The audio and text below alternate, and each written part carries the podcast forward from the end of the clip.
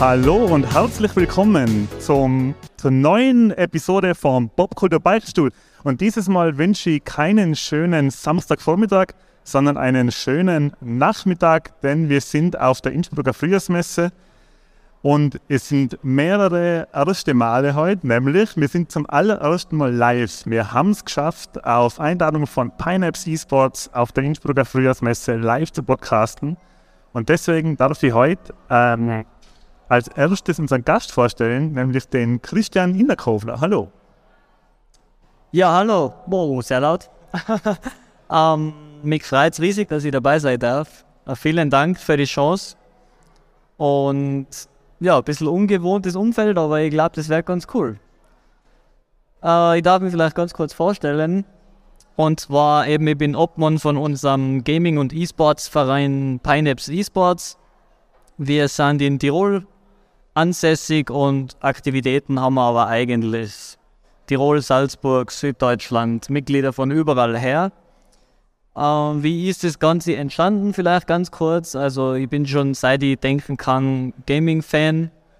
Habe schon vor 10, 12 Jahren mit Freunden daheim im Garten FIFA-Turniere veranstaltet und bin dann nach Innsbruck gezogen zum Studieren und dann habe ich halt sehr viele Gleichgesinnte gefunden und durch die, ja, einfach mehr Leid, äh, viele Freunde gefunden und dann haben wir gesagt, wir machen gleich das anständig, wir gründen einen Verein, wir melden das alles an und wir machen da eine coole Gaming-Community einfach. Das ist auch das Hauptziel, also wir wollen eine coole Gemeinschaft machen, äh, in der jeder ist, der für das eine Leidenschaft hat und in der jeder dabei sein kann, vom Anfänger bis zum Profi.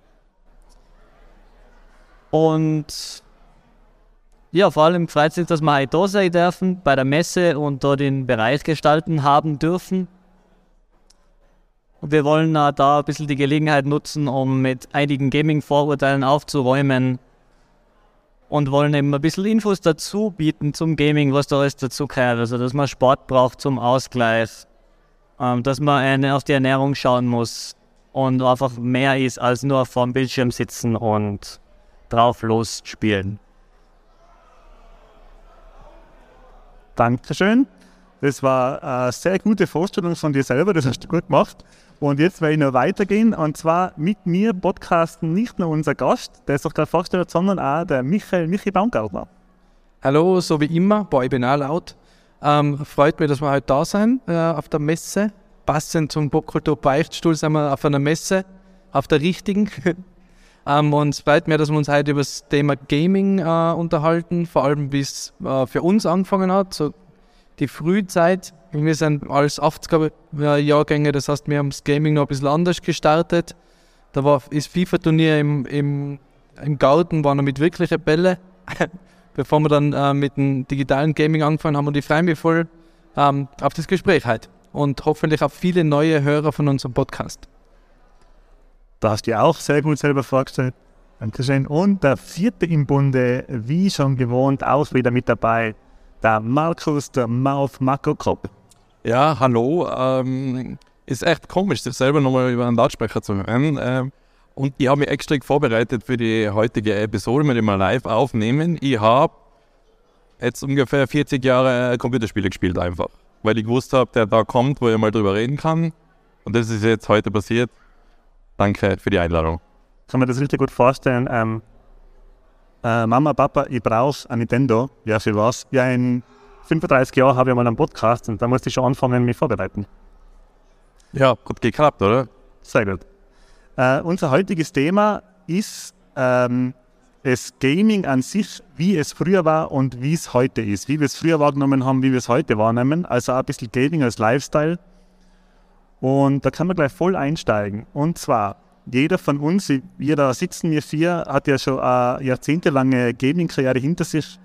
Wie hat es denn für euch angefangen? Wie, was waren eure Einstiege, eure Einstiegsdroge, was das Gaming angeht? Jetzt lasse ich ganz einen Kastel ausdrehen. Ja, bei mir war es so, ähm, habe ja zwei ältere Brüder, das heißt, ich bin da eigentlich in das Thema reingeboren, würde ich jetzt sagen. Es gibt Fotos von mir, wo ich einen Controller halte, da bin ich mir nicht sicher, ob ich schon gehen kann habe. Und durch das ist eigentlich entstanden. Also die Brüder haben mich, wie gesagt, davor die Konsole gesetzt und natürlich, wenn man dann ein bisschen versteht, was in dem Spiel passiert, dann geht es los, dass man gegen die Brüder spielt und mit die Brüder spielt. Das war damals die PlayStation 1 vor allem. Und Nintendo. Ganz kurz hat es da den Fall gegeben, wo du noch ganz klein warst, weil man kennt das ja, dass man einem kleinen Bruder dann einfach einen nicht angesteckten Controller in die Hand gibt und der dann nur mornt, der spielt. Den Fall hat es mit Sicherheit gegeben. Wahrscheinlich habe ich es aber nicht checkt bis heute. Also, ähm, aber es ist dann schon schwieriger geworden mit beginnendem Alter von mir, weil ich natürlich auch fanatischer geworden bin und besser geworden bin. Und das hat schon zum einen oder anderen brüderlichen Zwist geführt, wenn dann einmal der Jüngere vielleicht den Älteren schlägt und der Ältere mit dem gar nicht so gut umgehen kann. Also war eine spannende Zeit eigentlich.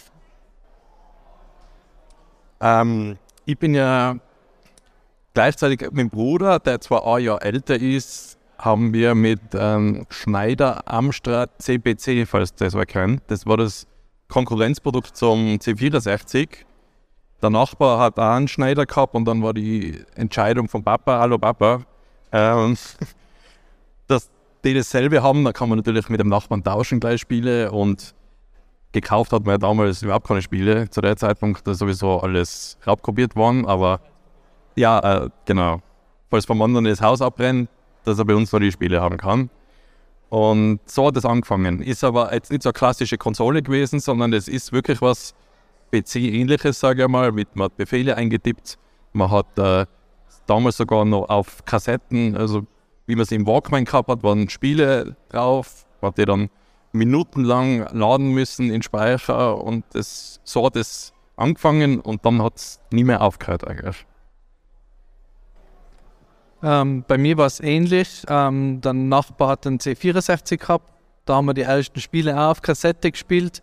Und ähm, dann der Bruder von meinem besten Freund hat einen Amiga äh, 500 gehabt. Den haben wir dann immer besetzt, wenn er nicht da war. War immer das Größte, das man geläutet hat.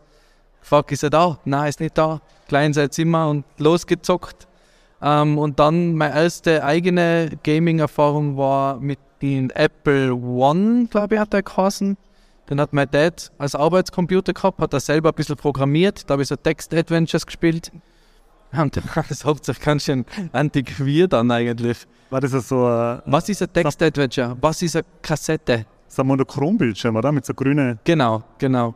Und ähm, dann eigentlich das erste eigene Spiel, was ich gehabt habe, was ich auch noch im Büro von meinem Dad gespielt habe, war Monkey Island. Ähm, das war mein erstes, eigentlich ab da ist es dann losgegangen. Und Fun Fact, meine erste Konsole abseits vom Game Boy war ähm, die Xbox 360. Also ich bin relativ spät ins Konsolengame eingestiegen. Ja, das wundert mich nicht, wenn du so einen geilen Apple gehabt hast. Text Adventure.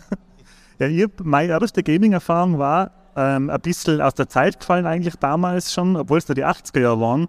Das, ich war da, glaube ich, sechs oder sieben Jahre alt und äh, meine Cousine hat da so einen kleinen Bong-Automaten gehabt. Also, das war also ein kleiner schwarzer Kasten, wo auf beide Seiten so ein Drehradl war und da ist so eine Leuchtdiode als Ball hin und her gefahren und man hat mit so einem kleinen Drehradl das, Bra das Brett hin und her schieben können, dass man die Leuchtdiode zurückspielt. Und das hat mich schon arg gefesselt, aber richtig gepackt hat mir dann eben der Gameboy. Äh, ich habe vorher nur so LCD-Spiele so, äh, von Tiger, glaube ich, waren die. Äh, gehabt, so taschenrechnerartige Spiele und habe dann eben mit 8 vom Christkindl an Gameboy gekriegt und das war für mich das höchste der Gefühle. Und da kann ich mich noch erinnern, dass ein Kumpel von mir hat das ein Gameboy-Modul gehabt mit 200 Spiele oben. Und das war das, das Konsolen-Pendant zu der riesigen Diskettenbox, äh, der, den wir die, die Commodore-Spieler gehabt haben. Und Game Watch hat es auch noch gegeben, oder? Nintendo, ähm, Game Watch, die kleinen Kon äh, Computer. Ja, genau, genau, sowas in der Art war das, genau. Genau. Jetzt hast du gesagt, äh, dass wir alles 80er-Kinder sind. Ja. Das ist natürlich eine Lüge. Also hier, äh, wir drei halt, Entschuldigung. Ja, 90er Kind, aber ist auch nicht mehr viel um. Das passt schon. Andy, ich hätte noch eine Frage gehabt. Hast du Bong, ist es so weit gekommen, dass du Bong allein gegen dich selber gespielt hast, auf beiden Seiten? Ja, Ja, natürlich. immer gewonnen. Dann hat man sich einfach auf die richtige Seite Das, entschieden. das zieht sich übrigens durch bis heute, dass ich immer noch ein Fan von Singleplayer-Adventures bin. Hast du jetzt? Ich hab schon. Handy. Gut, dann, ähm, wie war das bei euch dann? Ihr habt dann quasi das, das Gaming als Hobby für euch entdeckt. Und dann ist es ja, äh, es gibt ja immer den viel, das, das viel benutzte Wort von Magic Moments. Ähm, was oder wann war der Moment für wo ihr gewusst habt, boah, das ist ein Hobby, das wird mich wahrscheinlich länger, länger begleiten? Was war so der erste Magic Moment in Videospielen, an den ihr euch erinnern könnt?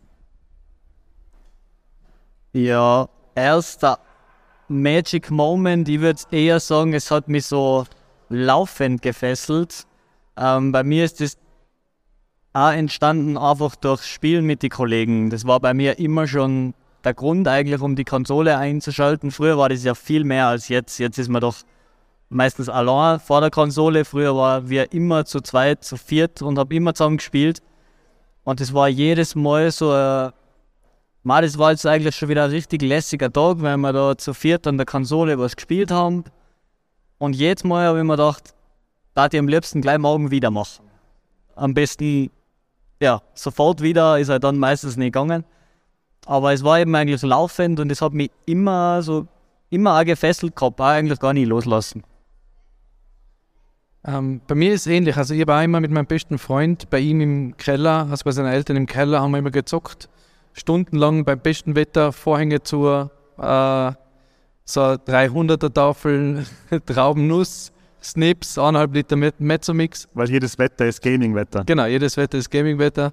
Und haben da gezockt. Und ähm, da gibt es lustige Anekdoten. Also es war eigentlich immer das Gemeinsame. Ich habe dann immer mein PC zu ihm geschleppt mit meinem Bildschirm, also mit einem Röhrenbildschirm. Das waren ganz andere Dinge wie, wie die da. Äh, zu ihm geschleppt und dann dort gezockt. Und das haben wir eigentlich durchgezogen, bis äh, er Kinder gekriegt hat eigentlich. Und äh, da ist ein bisschen weniger geworden, aber da ist eine lustige Geschichte, wo er schon älter war, wo er schon seine jetzige Frau kenn, äh, gekannt hat. Ähm, zu Weihnachten war ich bei meinen Eltern und er war bei seinen Eltern und ich bin dann nach der Bescherung äh, zu ihm gegangen und habe gesagt, okay, zocken wir noch ein bisschen. Äh, haben das dann gemacht und dann ist um, glaube halb vier, zwischen drei und halb vier in der Nacht ist dann sein Dad runtergekommen, hat die Tür aufgemacht und hat zu ihm gesagt, hey, piep, ich sage jetzt seinen Namen nicht, ähm, deine Freundin ist gerade am Telefon und sie fragt, ob du nicht nur zu Weihnachten einfach noch zu ihr kommen willst, wie ausgemacht. Ja, ähm, ich bin dann heimgegangen, ich habe gut geschlafen, ich glaube, er hat nicht so gut geschlafen, aber da sieht man so ein bisschen die Passion, was man hat, also da ist wirklich alles, ähm, hat man da vergessen in der Zeit, wenn man gezockt hat mit den Freunden. Eine schöne Bescherung. Ja. Ähm, da ich echt sehr jung da angefangen habe mit dem, möchte ich jetzt sagen, das ist der eine Moment, der was mir in einem Spiel irgendwie so klar gemacht hat, oh, das, das Medium bietet so viel, sondern wir haben zuerst sind wir zu viert, sagen mal, vor dem PC gehockt und haben ein Spiel gespielt, was man eigentlich nur allein spielen kann und drei Leute haben Tipps gegeben, sagen wir mal, die, die wichtigsten Tipps überhaupt. Hey, trifft den halt oder so irgendwas. Und irgendwann haben wir ein Nullmodem-Kabel gelesen, auch dass es geht, man kann zwei PCs mit einem Kabel verbinden. Das war nicht einmal wirklich ein Netzwerk, das war so ähnlich wie ein Druckerkabel und das hast du zwischen zwei PCs. Und dann hat der Kollege mal seinen PC mitgenommen und der Bildschirm und mit Nullmodem-Kabel haben wir dann das erste Mal, ich weiß nicht mehr genau, was Doom oder was Duke Nukem, haben wir Multiplayer gespielt gegeneinander und auch miteinander. Und da ist die Zeit wie im Flug vergangen. Da ist, hat man sich hingesetzt, man hat zwar am Anfang ein bisschen tüfteln müssen, dass das funktioniert und Einstellungen ein bisschen anschauen und dann ist es gegangen und dann war das eine völlig neue Welt für mich. Und ich gesagt, wow, und ich sehe den da rumlaufen. Das ist der eine, der da halt im anderen Zimmer oder im selben Zimmer mit mir gerade ist. Und plötzlich war es dann halt zwölf am Abend oder so und sage, wow, wir haben. Und dann, ja, wir am nächsten Tag gleich wieder treffen uns am besten natürlich in die Ferien und so. Ist auch, haben wir oft gemacht, die PCs halt so eine LAN-Party zum Kollegen, drei, vier Leute und da hat es damals schon dann wirklich besseres Netzwerk gegeben. Alle haben sich angesteckt, sogar noch mit Internetverbindung zu viert in einem Raum gegen andere Leute und das, das ist schon was Besonderes. Da muss man das ist eben nicht dasselbe wie jeder sitzt daheim und hat sein Headset auf. Es ist dann nochmal was anderes, wenn man im selben Raum ist. Und das, das war ganz was Besonderes für mich. ich finde, früher war das auch, ich weiß nicht, wie es eigentlich da geht, früher war das auch immer noch so eine, so eine Challenge, die Sachen zum Laufen bringen, oder? Also, dass das Spiel wirklich funktioniert hat, dass der Computer die richtigen Voraussetzungen gehabt hat, dass man das Spiel einmal irgendwie irgendwo hergekriegt hat oder gekauft hat, plus ähm, sich da mit der Technik auseinanderzusetzen, das hat mich einmal fasziniert. Das habe ich jetzt beim Steam Deck eben auch wieder das erste Mal wieder so gehabt, dass ich wieder immer da, Marco hat ja da seinen Beruf draus gemacht, aber dass man sich mit dem Thema wieder, weil bei der Konsole Disk rein einschalten läuft. Äh, und das hat mich immer fasziniert, das, sich mit der Technik auseinanderzusetzen, da vielleicht ein bisschen selber noch was umeinander schrauben, bis es läuft. Das finde ich super. Das hat mir immer voll gut taugt. Ja, weil ich bin Milchbauer, muss man dazu sagen. IT-Milchbauer. Bei mir ist es, ähm, da ich ja bis, also von ungefähr 90 bis 96 noch einen Gameboy gehabt habe, war bei mir so der erste Magic Moment, wo ich immer gedacht habe, boah, das habe ich mit Büchern und Filmen nicht, war ähm, Link's Awakening, also das Ende von Link's Awakening. Das hat mich weg, das ist ein super Titel für einen Tiroler, Link's Awakening. Äh, das hat mich weggeblasen. Also da habe ich echt, da kann ich mich noch bis heute dran erinnern, wie das, was, jetzt möchte ich es nicht spoilern. Das ist das Ende, nach 40 Jahren. Ähm, und der nächste richtig äh, große Moment, an den ich mich erinnern kann, das war so ein bisschen wie das, was der Marco erzählt hat. Ich habe es eh schon einmal erzählt im Podcast. Ich bin mit 96, äh, mit 96, ich bin 96 nach Innsbruck gezogen, in ein Schülerheim. 19. 1996. Äh, in ein Schülerheim gezogen und da haben wir auf heimlich die Telefonanlage vom Heim als äh, Netzwerk zum Gamen benutzt. Und das äh, Blöde war, dass maximal zwei Personen gleichzeitig telefonieren haben können. Das heißt, einer rein, einer raus. Wenn man aber die Telefonanlage vom Schülerheim zum, für die Landparty nutzt, dann geht gar nichts mehr. Bis dann einmal der Heimleiter gekommen ist und sagt, hey, seit 14 Stunden kann keiner mehr anrufen, was ist denn da los? Dann haben wir es lassen. ähm, was waren bei Eng, Ah ja, das ist ja ähm, wie, wie ist es denn ich muss, ein bisschen, ich muss mich ein bisschen entschuldigen für die Zuhörer dann äh, bei die, äh, an die Bluetooth-Boxen. Wir haben momentan leider äh, nur zwei Mikrofone und sind deswegen ein bisschen, kann es immer zu Pausen kommen zwischen die. Zwischen Dann uns. gibt es weniger Gags. weniger Gags. Das ist gut und schlecht gleichzeitig. Ähm, an was kennst du es in erinnern? Äh, was habt ihr es aus eurer Kindheit, was Gaming angeht, mitgenommen ins Erwachsenenalter oder hat sich das Erlebnis Gaming komplett verändert für euch? Ja, von mir hat sich, es hat sich schon viel verändert, das Erlebnis. Also eben vom gemeinsamen Spielen finde ich nebeneinander, wie wir vorher schon gesagt haben, das habe ich auch vom in einem Raum sein und zusammengefreien, ist man jetzt schon auch gemeinsam, aber es ist halt online. Und der eine sitzt halt nicht neben dir, sondern 500 Kilometer weg. Man freut sich natürlich trotzdem zusammen, aber es ist halt was anderes. Ähm, und ich muss sagen, viel gelernt habe ich durchs Gamen eigentlich, wie man verliert und dass man sich vielleicht auch mal selber nicht, ja, dass man sich selber hinterfragt. Es ist ja immer sehr schnell das, ja, das Spiel war schuld oder jetzt ist das passiert oder der eine hat einfach Glück gehabt. Aber es ist schon sehr, sehr oft, dass ich mir dann nachher gedacht habe, ja, okay, eigentlich war ich schon selber schuld. Und eigentlich kann man auch mal zugeben, dass der große Bruder zum Beispiel einfach besser war. Und das hat man am Anfang natürlich hätte ich auch wahrscheinlich nie zugeben, einer gegenüber. Aber ich habe es dann schon öfter gemerkt und ich glaube, das ist auch was, was ich mitnehmen können habe. Ist heute immer nur so, dass ich bei diversen Spielen einfach danach sage, der war jetzt einfach viel besser als ich. Da ist keine Spielschuld und nichts. Und da muss ich mich einfach verbessern, wenn ich das will, dass ich den schlagen kann in Zukunft. Und das, glaube ich, hat mich sehr geprägt, würde ich jetzt mal sagen. Das habe ich mir auch gedacht bei meinem einzigen FIFA Online-Spiel und 11-0 Rückstand zur Pause. habe ich gedacht, okay, da ist einfach besser wie.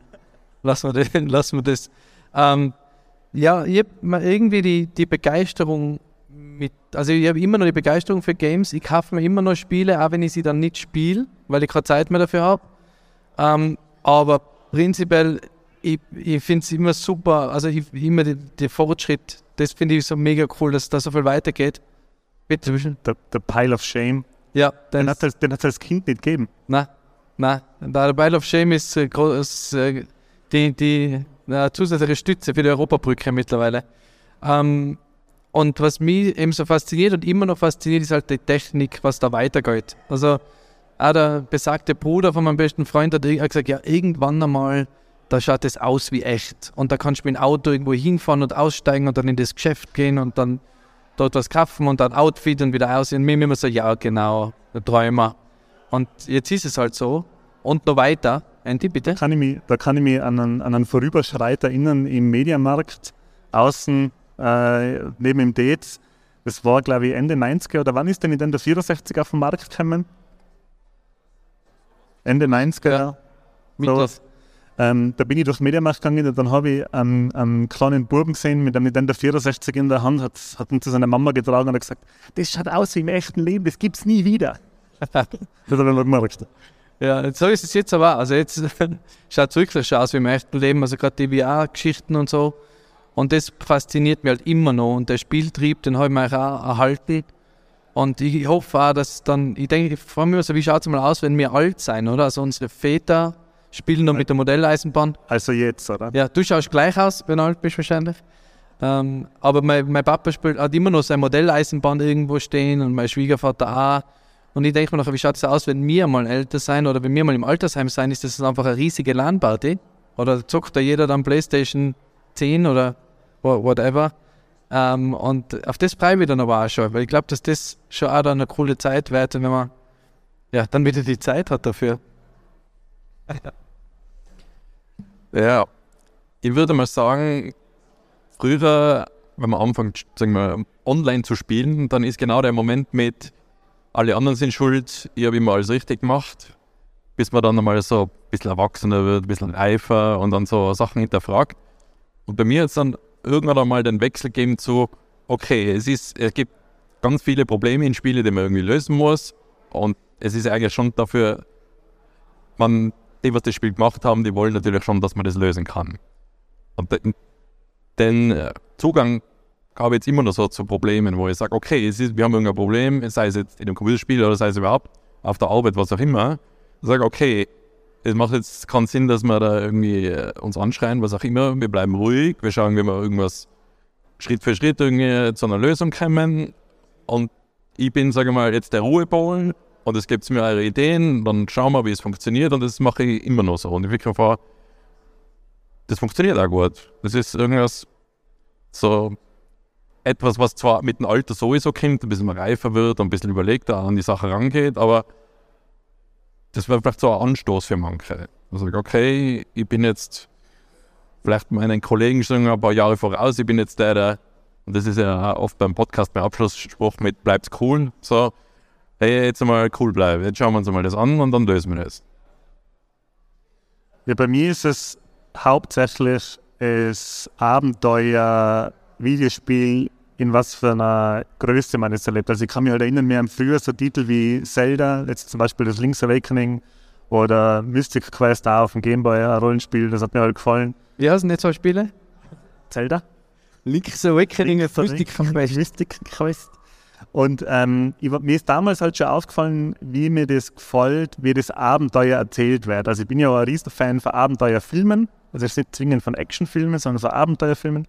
Und der Unterschied zwischen damals und heute, oder der größte Unterschied ist für mich die Intensität und die Größe des Abenteuers, das man geboten kriegt. Also ich bin ja ein riesen Fan von Service Games. Bin jetzt ja momentan komplett verloren in der Fallout 76 Welt, wie Michi Bitte nicht. Bitte nicht anfangen. und das ist halt das, was sich am meisten für mich geändert hat. Einfach die Größe des Abenteuers und die Intensität, von dem wie man es. Es ist auch so, dass sie mittlerweile ähm, fast mehr Zeit wieder fürs Gaming äh, aufbringen wie früher. Also ich habe mit, mit 9, 10, glaube ich, nicht so, also mit 9 oder 10 nicht so viel gespielt wie jetzt mit 41.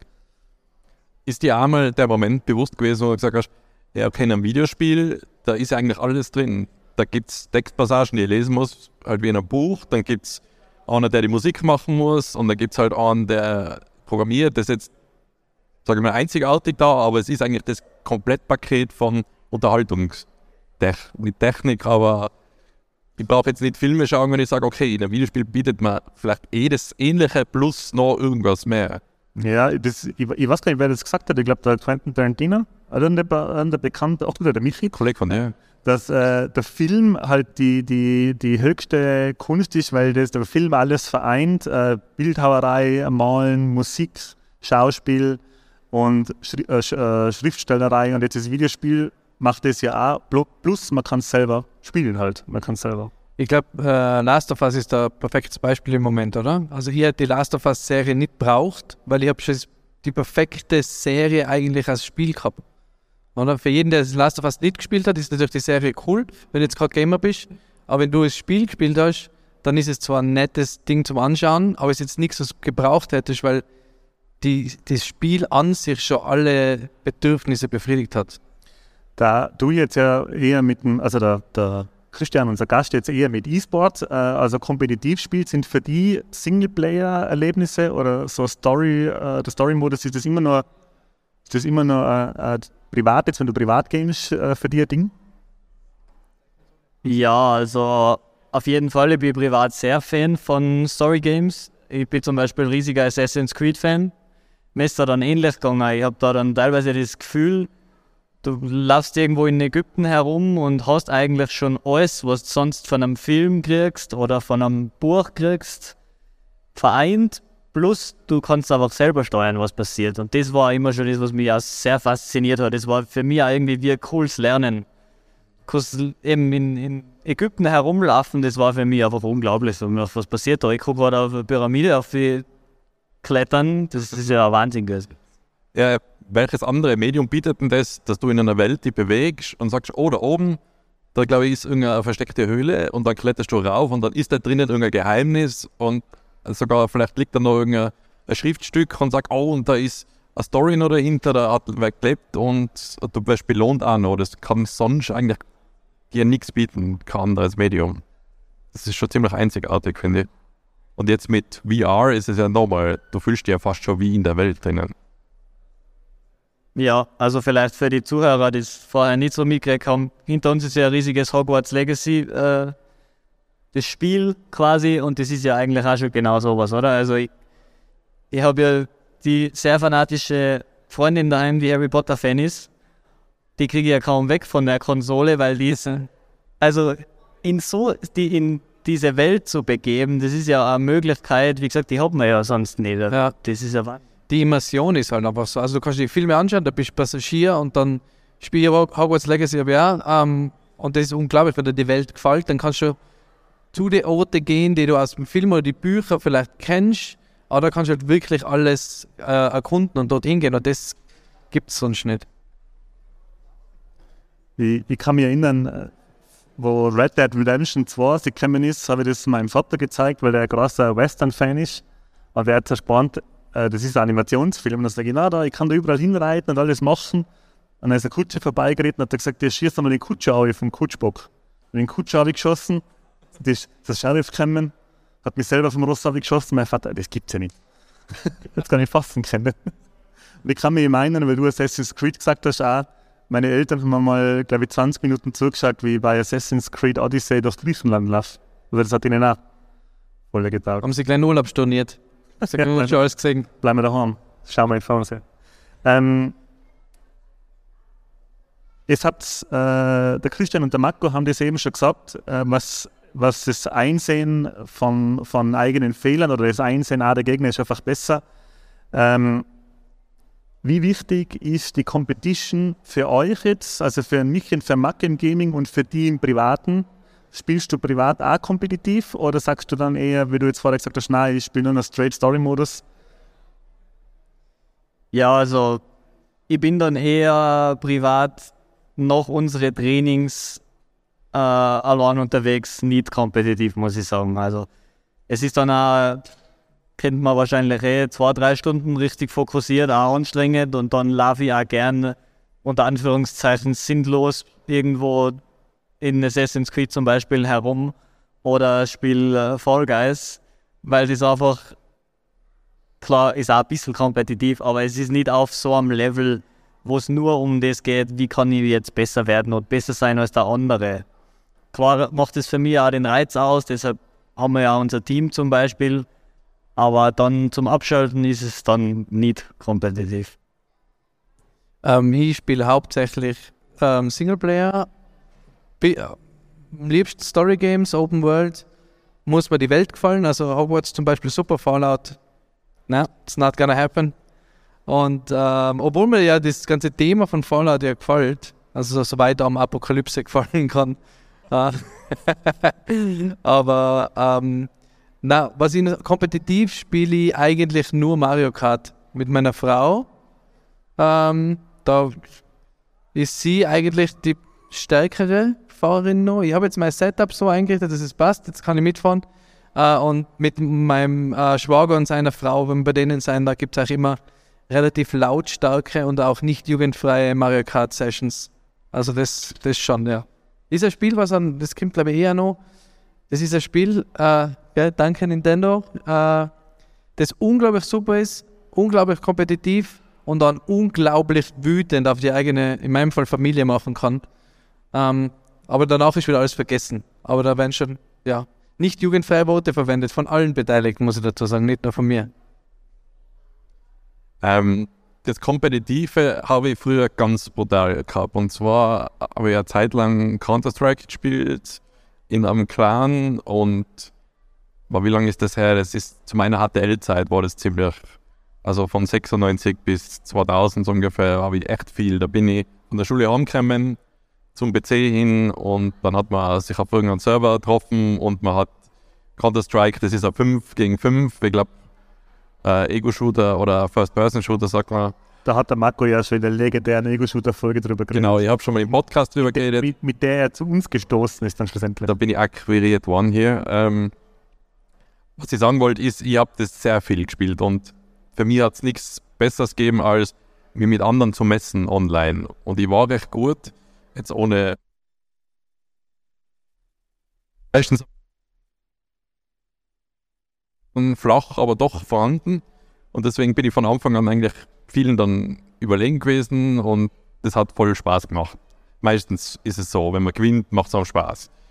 Und, aber das war natürlich auch, irgendwann triffst du deine Meister oder andere, die halt besser sind. Und das musst du auch erst einmal lernen, mit dem umzugehen, mit der Niederlage. Also haben wir eh schon geredet. Äh, aber heutzutage mache ich kaum mehr kompetitive Sachen.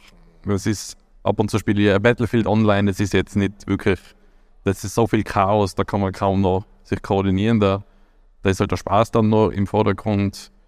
Und sonst mag ich auch Singleplayer, Open World, zum Beispiel Horizon, Forbidden West spiele ich gerade, das hat mich voll im Griff gerade. Ähm, das Kompetitive, ja, ab und zu mache ich es noch, aber ist ein bisschen ersetzt worden, finde ich wieder. Aber ich finde auch, heutzutage sind die Spiele viel kompetitiver. Also es gibt gefühlt sehr wenige, die nicht kompetitiv sind. Also wie gesagt, es gibt ja bei Fall Guys schon, wenn man da jetzt einfach einschaltet und mal probieren will, dann ist man ja absolut chancenlos. Und das ist ja, sage ich jetzt mal, ein Spiel, was eigentlich jeder kann und wo ich nur drei Tasten brauche. Also ich habe das Gefühl, das ist einfach generell sehr viel mehr geworden. Das ist fast jedes Spiel ist, wird dann sehr schnell als sehr kompetitiv. Also ich nehme mal zum Beispiel das FIFA. Früher habe ich sehr vielen einfach den Controller in die Hand gedruckt und die haben dann gleich einmal passen, schießen, laufen, das war gleich einmal da. Heutzutage ist ja das fast unvorstellbar, dass du wem den Controller gibst und sagst, spiel einmal eine Runde FIFA, der das vorher noch nie gemacht hat. Das ist ja viel zu komplex geworden. Ich, ich kann nicht einmal die normalen Fußballregeln. da fängt es schon an. ähm, ich kann mich erinnern, was das kompetitive Gaming angeht. Das ist eigentlich auch ein Golden Moment. Der Marco und ich, wir sind einmal zu einem Kollegen von uns eingeladen worden. Das war, glaube ich, eine von den ganz wenigen Ko Konsolen-LAN-Partys, auf denen ich war, wenn nicht überhaupt die einzige. Und wir sind da eingeladen worden äh, zum Halo 3 äh, Team Deathmatch spielen.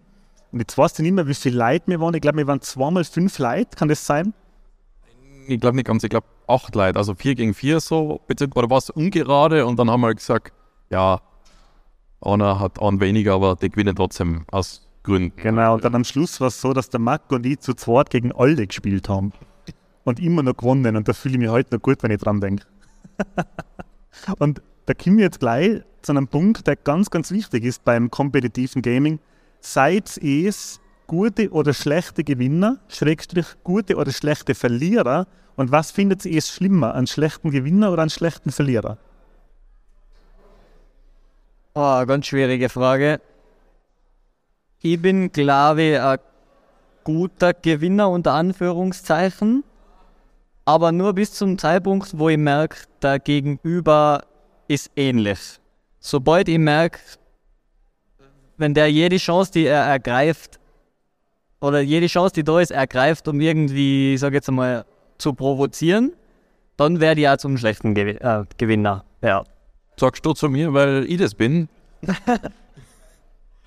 ja, es, ja, es ist sicher schon mal vorgekommen. Vorher habe ich noch gesagt, ich bleibe immer cool und gelassen, aber irgendwann ist der Moment, wo man dann überheblich wird und merkt, ja, ich gewinne jetzt zwar, aber man könnte ja noch so ein, zwei Sprüche, passiv-aggressive Sprüche rüberhauen, weil es halt lustig ist. Aber ist da dann, also bei mir ist, man könnte, das ist öfter, aber der Schritt zum, ich schreibe dem jetzt wirklich irgendwas oder so, der ist dann schon noch sehr groß bei mir. Also wirklich, Ja, das Am Fremden mache ich das nicht, sage aber unter Kollegen ist das natürlich, da bin ich vielleicht ein schlechterer Gewinner als online normal, aber da ist man generell, und das, unter Freunden ist man ein bisschen anders vielleicht da. Ich, ich glaube, so Trash-Talk oder unter Freund, also wie gesagt, bei unseren Familien Mario Karts, da ist es schon immer, ah, da ist schon Trash-Talk da und da ist man auch ein schlechter Gewinner, weil natürlich muss man den anderen wissen lassen, dass man jetzt vernichtet hat.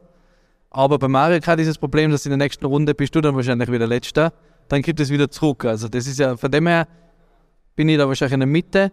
Ich bin eigentlich ein guter Verlierer, weil es mir dann meistens, so rede ich mir ein, dass es mir wurscht ist. und ähm, was mich noch interessiert hat, Rage Quit.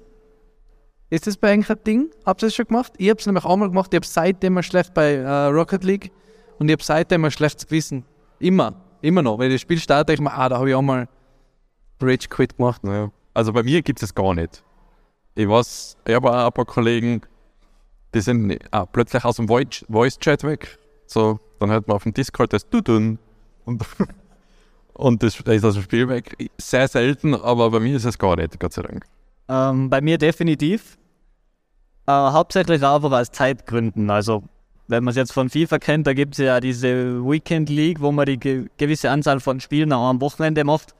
Und wenn ich einfach merke, der, der ist so viel besser oder ich bin nach 20 Minuten 5-0 hinten, dann spare ich mir einfach die Zeit und dann ist Rage Quit und sinnvollerweise dann auch oft einfach eine Pause, weil ich dann Runde spazieren oder einfach einmal weg, wieder ein bisschen runterkommen.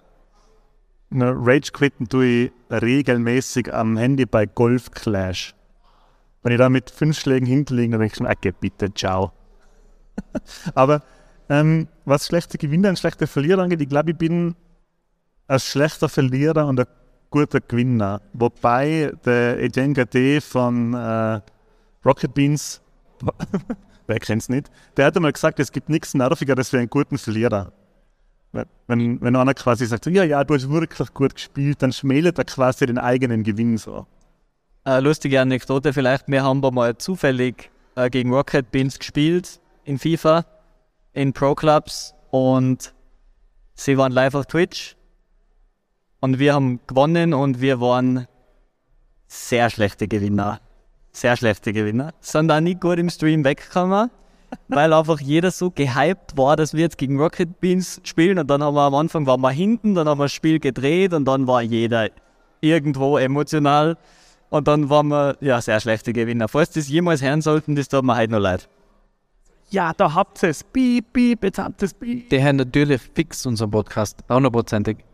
Ähm, äh, Stichwort Grieven. Grieving, macht es das? Jemanden so richtig. Ja, wenn jetzt zum Beispiel, ich, ich habe dann eine gute Anekdote, wir haben früher ähm, Smackdown gespielt auf der Konsole. Und da kannst du gut grieven, weil ähm, wenn der einer am Boden liegt, dann musst du ihn nicht pinnen, sondern du kannst, nur, du kannst ihn nur 10 Minuten lang verprügeln, bevor man ihn dann pinnt. Schöne Grüße an Öfe, Entschuldigung. Äh, eigentlich weniger, ich weiß, was du meinst. Aber bei mir war dann immer ein bisschen die Gefahr, das könnt ihr ja theoretisch wieder zurücklegen, weil habe auch Smackdown gespielt Und der erholt sich ja dann auch wieder relativ schnell und dann kommt oft, das kriegst du dann mit dem Stuhl von hinten übergebraten und dann hast du eigentlich selber verloren und das, auf das wollte ich es dann auch eigentlich nicht ankommen lassen. Geht das bei Mario Kart? Was ist nicht? Nein, aber kompetitiv habe ich nichts anderes gespielt. Battlefront 1, aber ist erste, also das PC Battlefront habe ich noch einmal online gegen andere Menschen gespielt, aber sonst eigentlich nö. Gibt es ein Video, wo sie Call of Duty spielen, ich weiß nicht mehr, wer das war, und dann schreibt jemand Textnachricht, hey, dreh dich um, dreht er sich um, schießt ihm ins Gesicht. ähm, es gibt ja den Spruch, der, es gibt ja den, den falschesten Spruch der Welt, früher war alles besser und ähm, den sagen wir viele beim Gaming. Das stimmt ja nicht, aber wie ihr es, äh, aktuelle Entwicklungen in der Branche? Und äh, ich sage jetzt einfach einmal ein Stichwort Game Pass-Konzept, Micropayment, Mobile Gaming oder Download versus Retail. Ich glaube, auf das kann man jetzt als erstes äh, gleich eingehen, weil da haben wir schon vor dem Podcast ein bisschen miteinander geredet.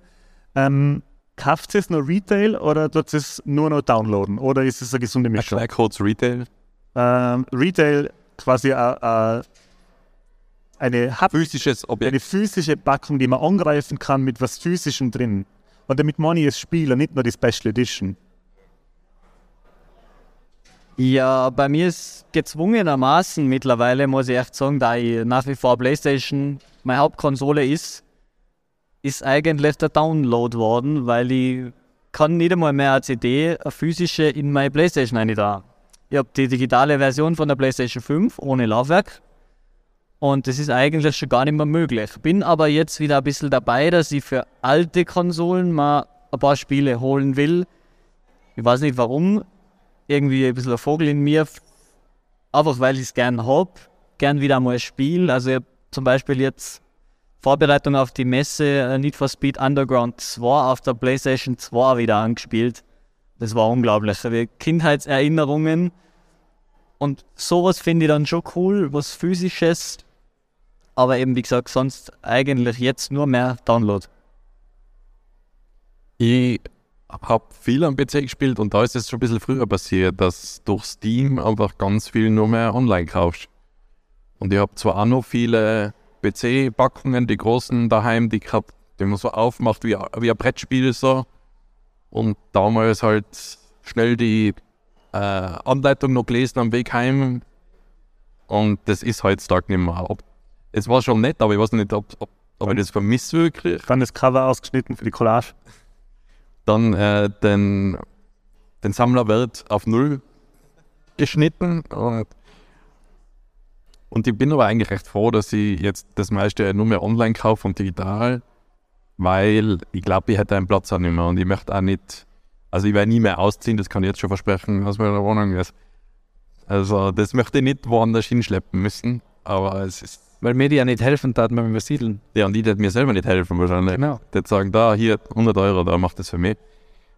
Ähm, aber ich bin eigentlich zufrieden mit dem Digital-Ding. Also das ist eine, also eine Sache, die Entwicklung finde ich gar nicht so schlecht, muss ich sagen. Weil auch durch das, Steam hat ja früh angefangen, irgendwelche Steam-Sales ähm, zum Weihnachtsgeschäft und so. Und da waren teilweise echt Preise, die halt sonst im Geschäft nicht gekriegt hast. Und dann die Konkurrenzplattformen, PlayStation und Nintendo und Epic, das jetzt hat fast jeder irgendein ein Spezialangebot und du kommst schon recht billig an, an Spiele eigentlich, im Gegensatz zu früher. Ich möchte mich an der Stelle nochmal bei Michi und Marco bedanken, die mir unabhängig voneinander schon beim Umzug geholfen haben. Stimmt. Ähm, bei mir ist es so, dass sie mittlerweile. Oh, sorry, Michi, nein, jetzt aber die. Du leid, du leid, passt schon. Ähm, bei mir ist es so, dass sie mittlerweile auch nur noch Download. Also ich kaufe mir für die Konsole, ich habe jetzt eine Xbox, da kaufe ich mir gar keine Spiele mehr, sondern alles nur noch downloaden. Für, für Steam Deck natürlich genauso. Äh, wo ich mir schon noch äh, Retail-Spiele kaufe, weil die einen Preis gut halten, ähm, ist bei, die, bei Nintendo. Für, für die Switch, da kaufe ich mir die Spiele eigentlich immer noch weiterhin. Obwohl man sie auch runterladen kann, eigentlich direkt.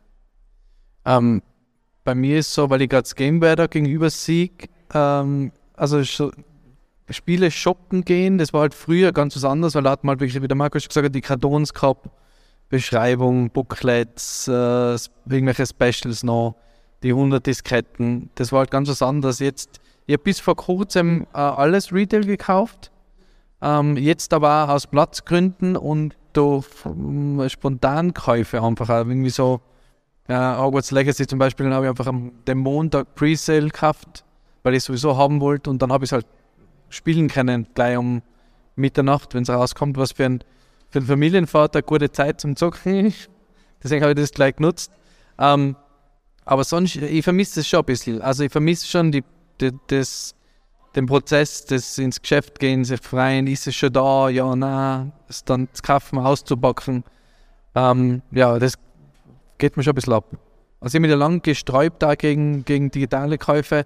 Ähm, beim Steam Deck ist es natürlich klar, das ist, geht eh immer so. Aber ist das nicht nur Nostalgie geht? Ich meine, wenn es ja, aber wenn es dann wirklich so wäre, dann würde man sich ja sofort denken, boah, ich brauche sofort eine Breitbandverbindung. Hey. Ich kann jetzt nicht äh, in den Mediamarkt gehen oder, oder. Es ist nicht viel bequemer, weil man hat das, glaube ich, so verklärt in Erinnerung von früher, weil man vor allem, ich, ich kann mich halt noch sehr gut daran erinnern, wenn man irgendwo hingefahren ist und dann hat man ein Gameboy-Spiel gekriegt oder man hat äh, ein Nintendo-Spiel gekriegt halt oder, oder Sega oder was immer man gehabt hat. Das waren natürlich auch ganz besondere Sachen. Mittlerweile hat man natürlich äh, selber ein Gehalt und kann sich die Spiele selber kaufen. Und jetzt kommt der nächste Punkt. Äh, es ist ja so, dass man, wenn man gewisse Konsolen hat, gar nichts mehr kaufen muss, sondern es gibt ja mittlerweile ein Game Pass-Konzept oder bei der PlayStation es äh, PlayStation, PlayStation Plus. Ja.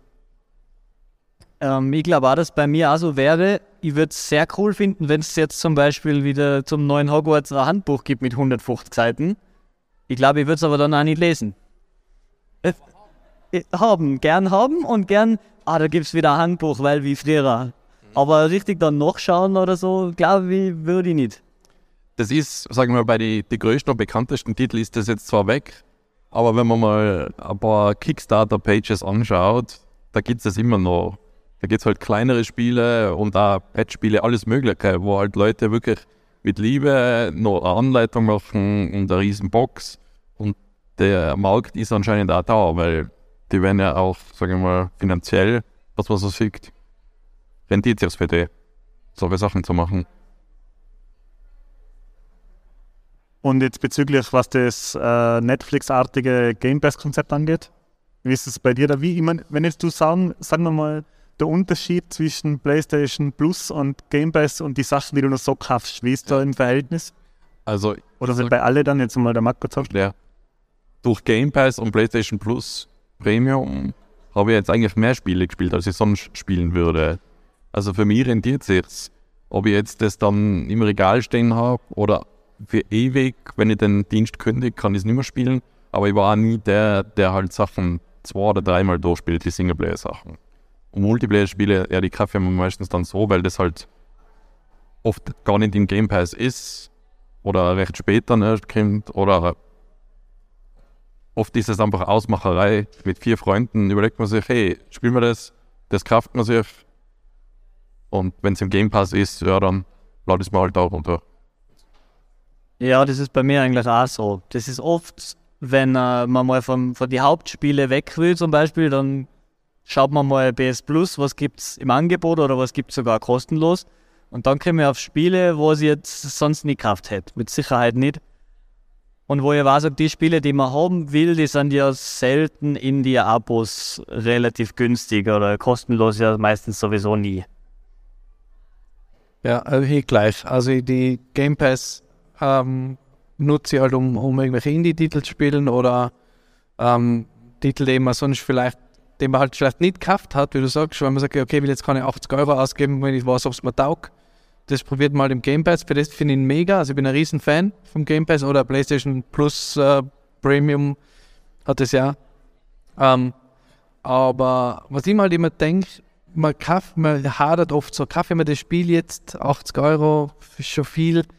Aber ich allein in Hogwarts Legacy und ich habe nicht viel gespielt, habe jetzt glaube ich 30 Stunden und ich habe jetzt wirklich nicht viel gespielt.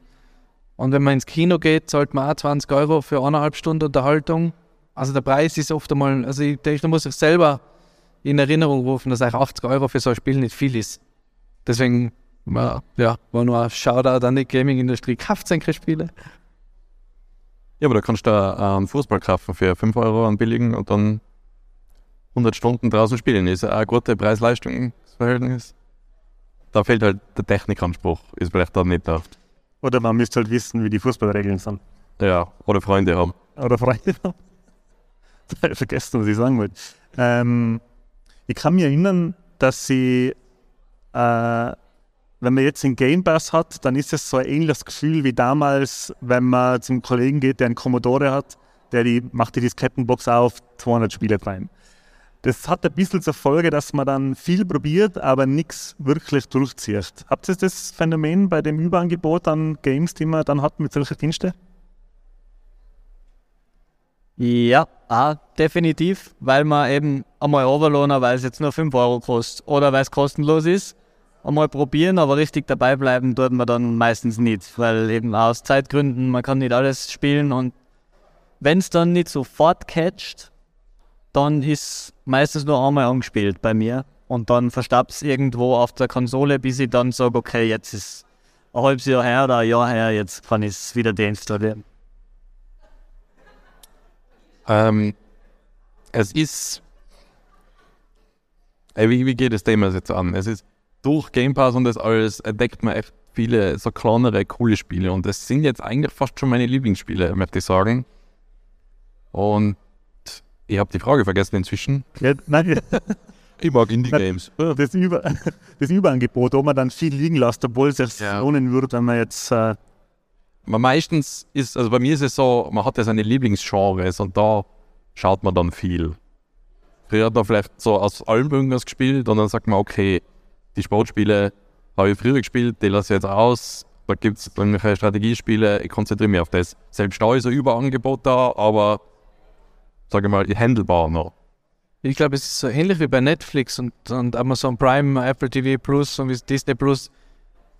Du bist auch so überfordert, oder? Also du startest das und dann hast du da tausend Games oder tausend Serien, Filme und weißt nicht, was starten sollst.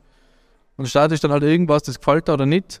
Dann bei Serien ist es vielleicht noch eher, dass man dranbleibt, aber selbst wenn man mal, das kennt jeder, der viel Serien schaut, wenn die Hauptserie vorbei ist, es dauert ewig, bis man wieder was findet, was an so huckt aus und man hat halt sofort das nächste von einer Empfehlung. Aber so selber was zu finden, wo man sagt, "Man, das ist jetzt cool, da bleibe ich jetzt dran, ist schwierig. Ich spiele halt viel so ähm, Roguelike Roguelite-Spiele und da hast halt kurze Runs und da macht es Spaß, aber andere, so für so 500-Stunden-Titel, ist einfach schwierig im Moment.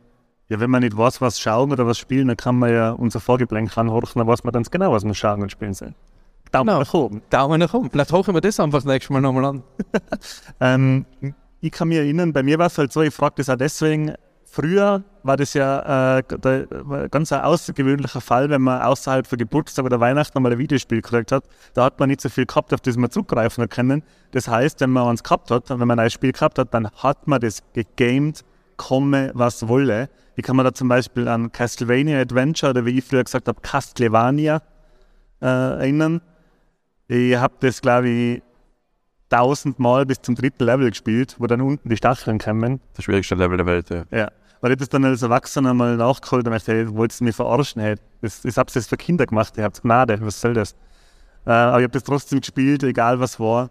Und jetzt ist schon so oft, dass ich Spiele, auf die ich mich eigentlich gefreut hätte, ähm, die, die Spiele dann an mir ist jetzt gegangen, zum Beispiel mit, was war das?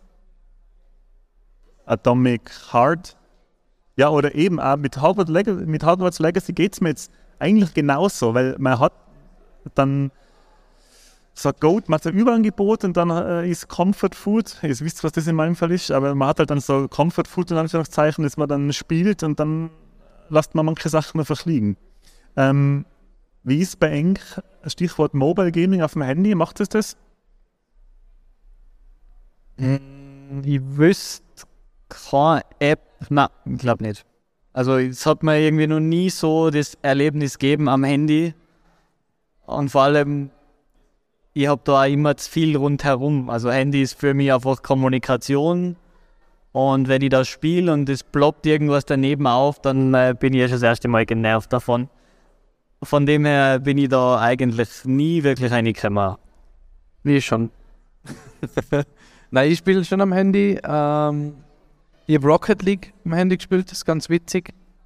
Äh, und jetzt habe ich Star Wars äh, Hunters gestartet. Das ist so ein Arena-Shooter. Funktioniert überraschend gut. Also es ist wirklich schräg, vor allem jetzt, wie gesagt, für unsere Generation, 80er, 90er auch noch. Ist aber so schräg, wenn man sich denkt, mit was man angefangen hat, oder? Mit einem Gameboy äh, als, Hand, als Handheld-Konsole und jetzt hat man das Handy, wo einfach die Grafik von Star Wars Hunters ist einfach mega. Also es ist wie auf dem kleinen Screen wie PlayStation 5 Grafik gefühlt, oder? Und ähm, deswegen bin ich da schon immer am Testen. Also ich, aber da ist es eher so, da lädt man es sauber, probiert ein bisschen und dann vergisst man es. Das, äh, so Deckbilder habe ich auch gespielt am Handy. Ähm, ich würde jetzt da kurz noch für die, ich würde da als zum Beispiel, falls du das schon probiert hast, äh, es gibt ja von Netflix jetzt einen Gaming-Dienst fürs Handy und es gibt ja auch von äh, Xbox Game Pass äh, die Funktion, dass man auf dem Handy ohne Controller oder auch mit Controller spielen kann. Das nutzt du aber auch nicht, oder?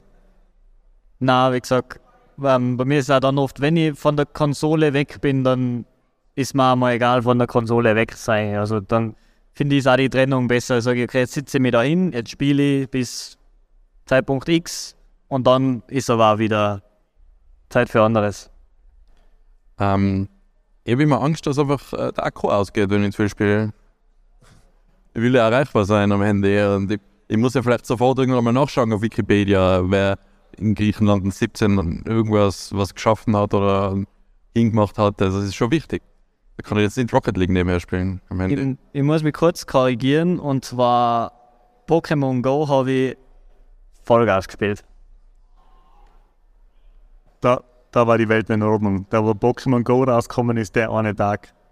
Ich habe mal ein Meme gelesen, ich glaube, wir waren nie so nah am Weltfrieden wie an den einen Tag, wo alle fröhlich draußen in der Sonne waren und Pokémon Go gespielt haben. Ja, ich weiß nicht, ich habe damals mit meinem Mitbewohner in Innsbruck noch gewohnt und wir sind wirklich die Kids, äh, haben geschaut, wo die Kids hinlaufen und sind dann einfach nachgegangen, weil die haben immer die besten und coolsten Pokémon gehabt und wir sind auch den ganzen Tag hinterhergegangen. Das ist ein bisschen creepy, oder? Eigentlich. Ja. Hey, das sind so Typen, die laufen irgendwie die Kinder durch die Stadt nach. Bitte, könnt ihr mal schauen.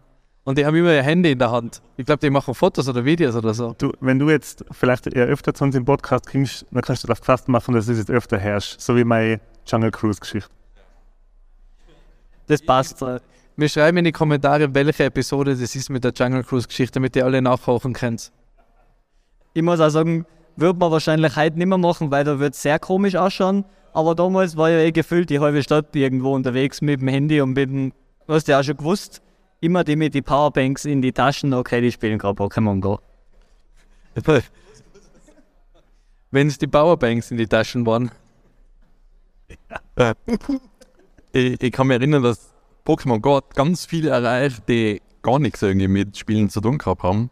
Und dann kann ich mich erinnern, ein paar Freunde dann im Auto mitgefahren und gesagt, du fahrst wieder zu schnell, ich kann keine Pokémons fangen irgendwie, weil da so eine Geschwindigkeitsbegrenzung geben, dass ja nichts passieren kann. Ja, es war eine lustige Zeit damals. Aber sonst war ich auch nie. Ich habe es zwar runtergeladen, aber auch nie wirklich gespielt. Da hat es noch keine E-Scooter gegeben, gell? Na. Aber ich habe jetzt einmal, das ist ja ein paar Jahre her schon, wo ich eben, es müsste auch zu der Pokémon Go-Zeit gewesen sein. Äh, da bin ich heimgefahren und dann habe ich so einen keine Ahnung, einen Zehnjährigen gesehen auf die Hoverboards. Die, wo das so vor und so gleich am Hoverboard mit seinem Handy in der Hand ist er so im, im Gehsteig entlang gefahren und hat anscheinend auch irgendwelche Pokémons gesammelt. Ich hoffe, er ist gut heimgekommen. Ich habe nicht verfolgt. Ja, kurz. ähm, wie schaut es aus mit Micropayments? Das ist ja etwas, was es früher nicht gegeben hat. Ähm, Im Zuge von Service Games und von äh, Lootboxen ist es ja, ich glaube, das erste Micropayment oder das erste namhafte war ja die Rüstung fürs Pferd bei Skyrim, oder? Ähm, Micropayments, ist das für irgendwas, was es nutzt, oder sagt es da, na, so einen Blödsinn mache ich nicht? Ich versuche mich nach wie vor ein bisschen dagegen zu streben, weil ich einfach dann gern den Preis für das Spiel zahle und dann, ich, ich kenne mich auch selber, ich will dann nicht in so ein Radl ein, wo ich mir denke, ah, das war jetzt noch cool und das war jetzt noch cool und jetzt habe ich eh schon das, deswegen ist auch schon egal. Deswegen versuche ich da klar zu sagen, na, ich zahle den Preis fürs Spiel auch sehr gerne, wenn es ein gutes Spiel ist, aber den Rest, den sparen wir dann. ist bei mir genau gleich und deswegen habe ich auch vielleicht wenig äh, Mobile Games gespielt, weil die halt oft gratis sind und dafür wird halt bei den Micropayments dann wieder tief eingegriffen, wenn du was zahlst.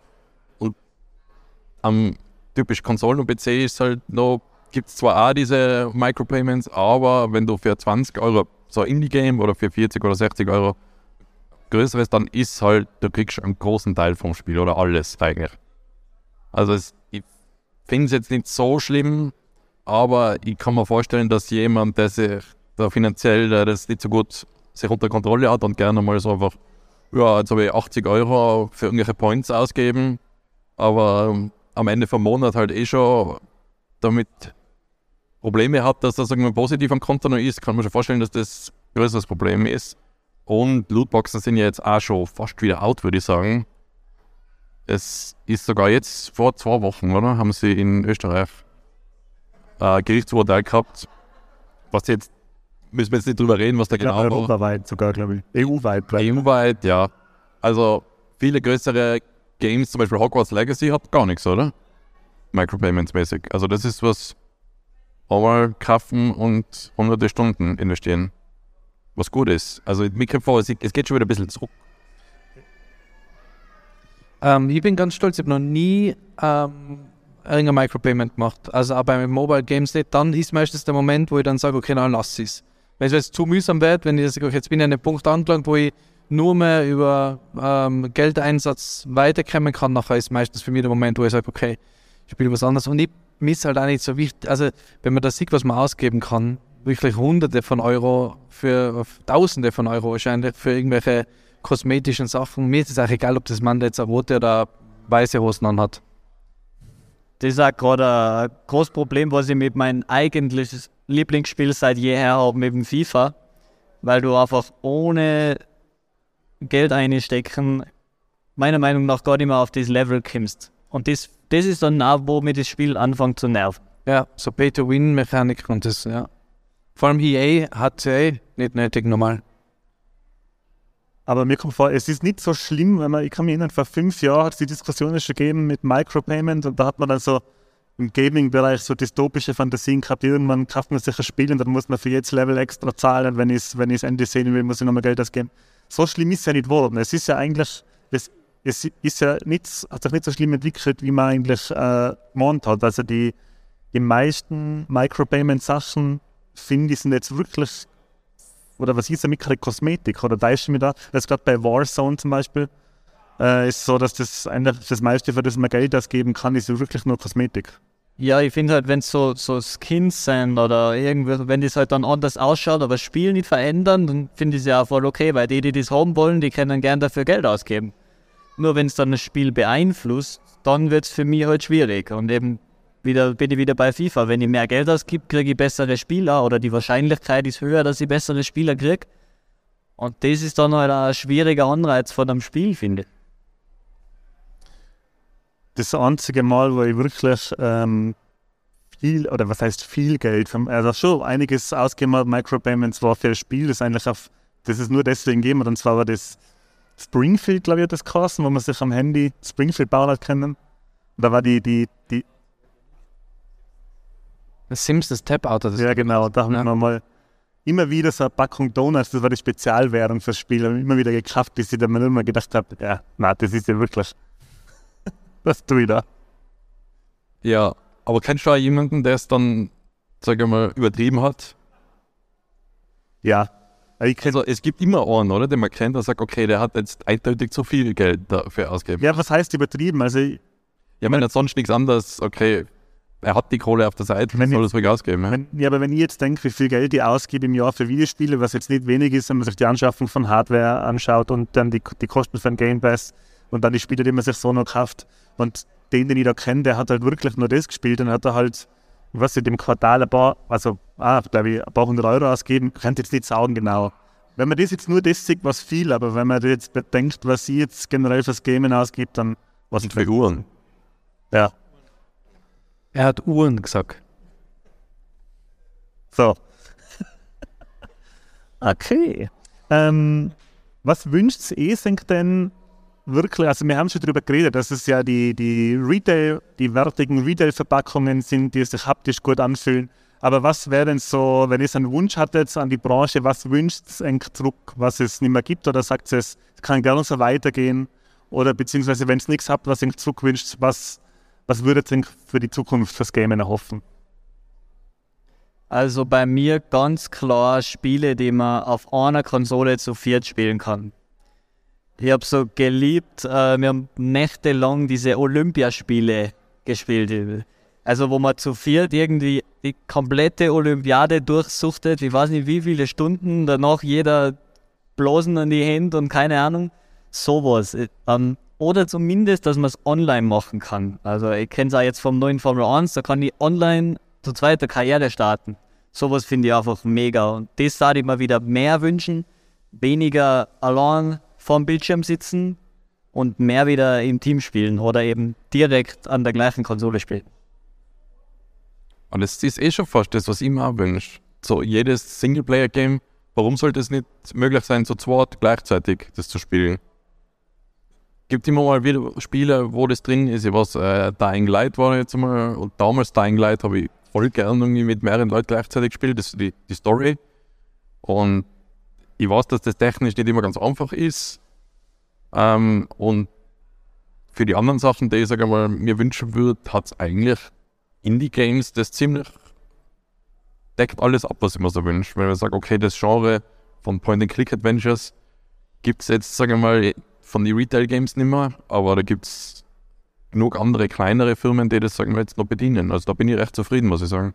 Aber der Wunsch ist schon in Erfüllung gegangen, weil der Michi und ich, wir haben beide einen Game Pass, da ist voller 76 gratis.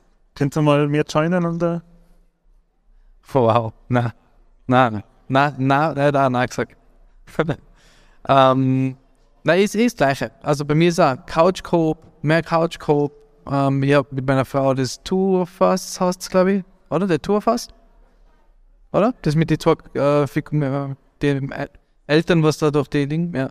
Das ist unglaublich gut, das kann ich jedem nur empfehlen. Ähm, eben Couch Co-op und ähm, Story, gemeinsam die Story spielen, also äh, kooperative Multiplayer-Spiele. Das fehlt mir, das war früher viel mehr, ich mir vor. Es hat früher mehr gegeben, so uh, Beyond Divinity, Diablo, so Geschichten halt auch, wo man gemeinsam die Story durchspielt, wo man gemeinsam levelt. Das, das ja, würde ich mir wünschen. Sonst und vielleicht so Codescheiben wie bei manchen Islands als Kopierschutz. Gut. Wünschst du da gar nichts, Anti? Ich wünsche mir, das ist mit mir. Nein, das wird nicht in Erfüllung gehen, Okay. dass wir mit dir Fallout spielen. Alles klar, dann ähm, werde ich anfangen mit der Verabschiedung. Wir haben da jetzt eine sehr gesellige und äh, gesprächige Stunde verbracht miteinander. Ich möchte mich ganz herzlich nochmal bedanken äh, für die Einladung, Christian, bei dir, von Pineapps äh, bei der Messe Innsbruck. Mir hat das jetzt sehr gut gefallen. Ich hoffe, dass wir in Zukunft weiterhin öfter mal was miteinander machen können. Äh, ich bedanke mich auch bei Michi und bei Marco. Äh, das Lampenfieber ist verflogen, war ein bisschen dauer, aber jetzt. Äh, Hast du auch Impulse gehabt? Ich hab's auch gemerkt. ja, Ja, ist so wichtig. Hat, äh, ein kleines Bierchen hat geholfen, vor allem. Und ja, nochmal vielen Dank und danke fürs Zuhören und bis zum nächsten Mal und bis bald. Stopp. Mit deinem Spruch machen kannst. Ich will leider dir helfen für dein, für dein Catchphrase. Ähm, ja, ich sage auch danke. Danke äh, an euch, dass wir da die Chance gehabt haben, unseren ersten Live-Podcast aufzuzeichnen. Wollten wir schon lange. Haben uns äh, haben nicht den richtigen äh, Moment gefunden, deswegen hat es super passt. Danke an den äh, Nikolaus Staudacher, der uns da vernetzt hat. Ist ein, ein großer Vernetzer in der Gaming, in der Gaming-Welt. Ähm, und ähm, ja, ich sage auch danke fürs Zuhören. Es, äh, folgt uns bitte gerne auf Instagram, folgt uns auf der Podcast-Plattform eurer Wahl, Spotify, äh, iTunes, überall. Ähm, ja, folgt uns natürlich bei den Apps auch auf Instagram und wo sie zu finden sind. Und wer voll motiviert ist, kann ja Patreon werden. Wir haben einen Patreon-Account, gibt es ein paar kleine Goodies, ähm, findet man auch unter Patreon Popkultur-Beichtstuhl. Genau, und das von mir, danke, tschüss. Ja, von meiner Seite, na, danke, dass ihr gekommen seid, dass ihr die Zeit genommen habt. Äh, Ich finde es mega cool. Ähm, super, dass wir das machen können. Und auch danke an die, an die Messe, dass wir das machen dürfen haben in dem Rahmen. Ist, glaube ich, schon was Besonderes. Und ja, ich freue mich, dass wir vielleicht wieder mal was gemeinsam machen. Ja, ich sage auch danke für die Einladung und es ist, wenn man jetzt so vergleicht, wie oft man mal mit Freunden zusammensitzt, wie oft hat man denn solche nerdigen Gespräche, wie wir jetzt gehabt haben, oder? Immer, sagst du? Ich, ich das, ja, eigentlich ja immer. Ich habe keine anderen Freunde, außer Videospielfreunde. Ähm, deswegen hat mir das echt sehr viel Spaß gemacht und alle, die das jetzt äh, den Podcast hören, noch einen schönen Tag, wann auch immer das anhört und alle anderen noch, äh, bleibt's cool. Danke. Und danke allen, die uns da live äh, zugeschaut haben und das gehört, gesehen und alles ertragen haben. Ciao.